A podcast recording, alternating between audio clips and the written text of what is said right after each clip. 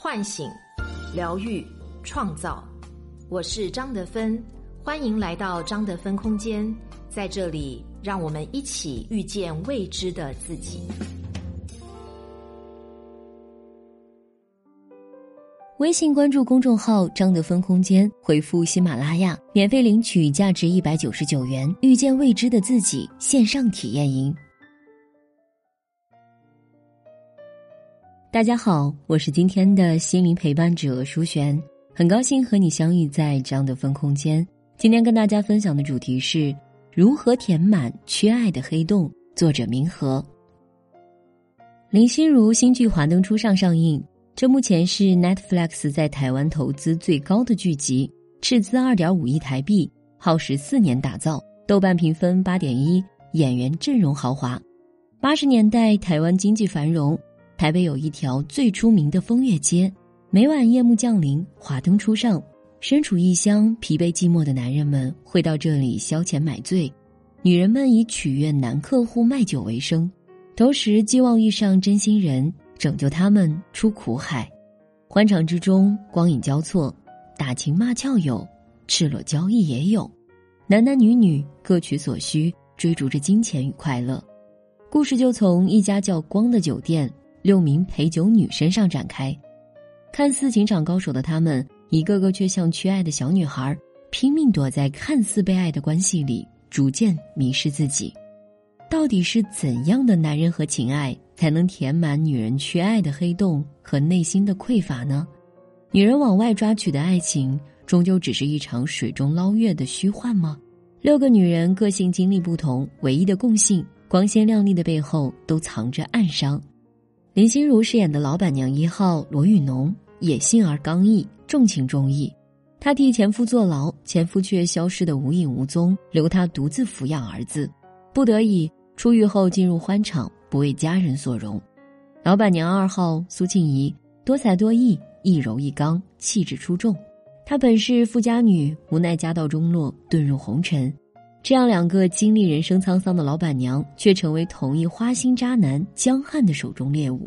其余的陪酒女也好不到哪里去。徐娘半老的阿季欠下一屁股债，想嫁给客户而不得。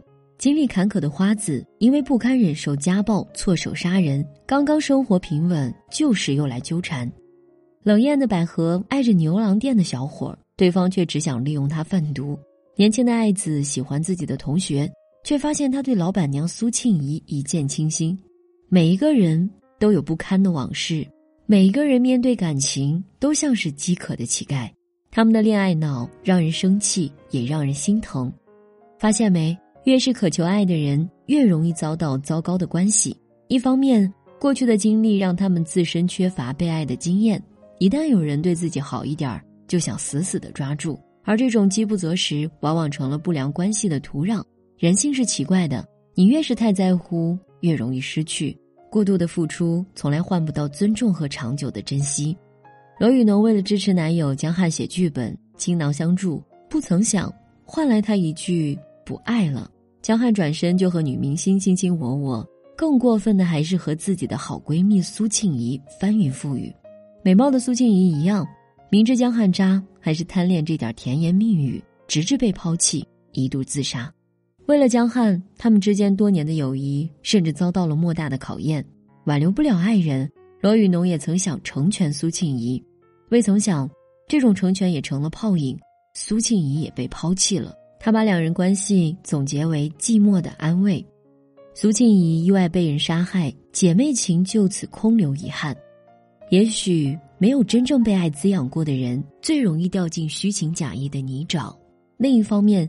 内心空洞过大的人，容易产生强烈的不安全感，在关系中，要么不敢相信爱，不断质疑、争吵、扩大矛盾、暴力沟通，逐渐破坏了关系，推远了彼此；要么不断妥协退让，陷入讨好模式，慢慢丧失了自己的魅力。无论哪种形式，往深里看，情感空洞的背后，指向我们内在的信念层面。一方面，指向的是自我价值感不足。剧中女人们因为身世悲苦，自我评价普遍偏低，价值感不足，讨好、卑微，寻找一切合适的机会去抓取男人的爱，然而迎来的大多是失望。剧中徐娘半老阿季欠下一屁股债，渴望通过嫁人解决自己的困境。她不断讨好客户中村先生，为他学做菜，甚至还说：“我愿意为了你变成你老婆的样子。”然而中村先生假装听不懂，根本没理会。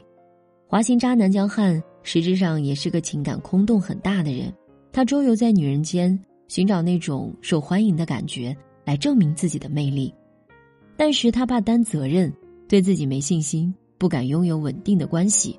他和那些抓取爱情的陪酒女没什么两样，都是将自我的价值感建立在了他人的爱恋身上，由他人去左右了自己的喜怒哀乐，因为他们内在觉得我不够好，不值得被爱。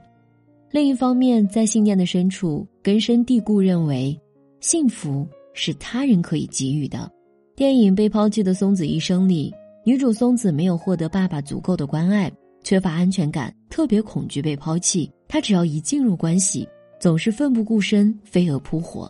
她的一生和剧中的阿纪一样，一个人因为别人一点点感情的施舍，将所有信念都寄托出去，以此为支撑活着，结局注定悲惨。这一点上，女性比较突出。波伏娃的第二性提到，女性被塑造成了客体。在文化教育和集中意识中，女性被强化了依附、被动、服务男性等的信念。在这种意义下，婚姻是女人的命运，哪怕经济上实现了独立，婚姻仍然被视为是女性的出路。女性们主动或者被动的将幸福寄托在男人和婚姻上，过于强调他人或者外物给予自己幸福，其实是对自己内在力量的一种放弃，把自己视为了被动者。就放弃了自己生命的责任，受伤过后又容易长期把自己摆在受害者位置上，长陷在此，我们就忽视了自己的力量，无法真正看见自身的圆满。女人情关难过，但能闯过去的人往往勇气非凡，所向披靡。大家都见识到了李静蕾的力量，她过去隐忍温顺，出于爱对丈夫的支持，对家庭大局的照顾，选择低调和退让。但是，当像她一样的女性发现这条路走不通时，才会真正觉醒，触底反弹，收回依赖在男人身上的力量，收回自己的生命主动权。过去的创伤和经历并不能定义我们的人生和幸福。一创伤不可怕，如何解读却至关重要。美国心理学家爱丽丝提出情绪 A B C 论，看起来是发生的事件 A 引发了我们的情绪和行为后果 C。实际上，起直接作用的其实是我们对待事件的态度和信念。换句话说，不同人的认知 B 不同，从而引起的行为 C 也是不一样的。这就是德芬老师说的：“外面没有别人，只有你自己。”张德芬空间一位读者，她的妈妈和婆婆都离过婚，妈妈遇人不淑，一辈子自怨自艾，潜移默化，女儿对情感也产生恐惧心理。相反。婆婆面对前夫出轨，干净利落斩断，带着儿子认真生活，终遇良缘。经历相同，人生内在信念不同，创造不同未来。婆婆心态好，认认真真生活，自成一道风景，吸引了良人。妈妈将婚姻失败归结于男人，始终陷入人生的不如意里。人生在世，没有人注定一生无灾无难，决定我们的不是经历，而是我们对经历的解读。如何解读和面对，并从中收获生命的果实，才是至关重要的。二，勇敢爱，别怕受伤害。韩剧虽然是精神病，但是没关系。中男主角康泰觉得妈妈偏爱自闭症哥哥，跟妈妈关系冷漠和隔离，导致他形成回避性人格，始终无法进入亲密关系。女主角高文英因为怀疑爸爸杀害了妈妈，曾经差点掐死自己，逐渐形成了反社会型人格。但是，这样两个内心满是坑洞的人相遇后，却发生了化学反应。高文英横冲直撞，直抒胸臆，表达对康泰的喜欢，他却总是逃跑回避。高文英就透过关心照顾康泰的哥哥，打开康泰的心门。康泰照顾着养老院里文英的父亲，引导他来看望父亲，和解关系。在一次次博弈和较量中，双方打开了内心深处的防御，最终。康泰化解了过去对妈妈的误会，轻装前进；文英也理顺了和父母的关系，越来越柔和，共情他人。他们经历纷争、冲突、融合、敞开，一点点的疗愈了彼此。创伤多、内心空洞大的人，在亲密关系的功课上要比别人更具挑战。如果遇到困难就放弃、浅尝辄止，换一个人抓取，不断的填补自己缺爱的黑洞，实则是在逃避真正的功课。始终都是要回来补课的。遇到一个有疗愈能力的伴侣，人生所幸。但如果经历了糟糕的关系，也请不要气馁。爱不就是这样吗？想触碰又收手，想要爱和温暖又怕被伤害，所以需要一次次试探，一次次的触碰和练习。勇敢一些，和真实的自己和解，这样才能和世界和解，迎来幸福稳定的关系。三，看见自己的圆满，扩大你的爱。经常听人说，我将如何如何努力，遇见更好的自己。我们很容易忽视了一个潜在意识：过去的我和目前的我不够好。其实并非如此。无论经历过什么，过去的我值得感谢，现在的我值得全方位接纳和爱。我们是要更好的遇见自己，这个自己是内在充满力量的自己，是闪闪发光的自己，是最本真的那个自己。遇见真正自我的过程，爱上自己的过程，其实就是不断圆满自我的过程。我们还可以将人性的爱扩大一些，扩大为对美、对喜欢的事物、对世界的爱。当爱扩大了，心就有了更大的容纳力和疗愈力。作家叶嘉莹先生一生情感不顺，但是他沉醉诗词中，他的诗词解读美不胜收，让很多人得到了滋养。他因此也升华了自己的人生。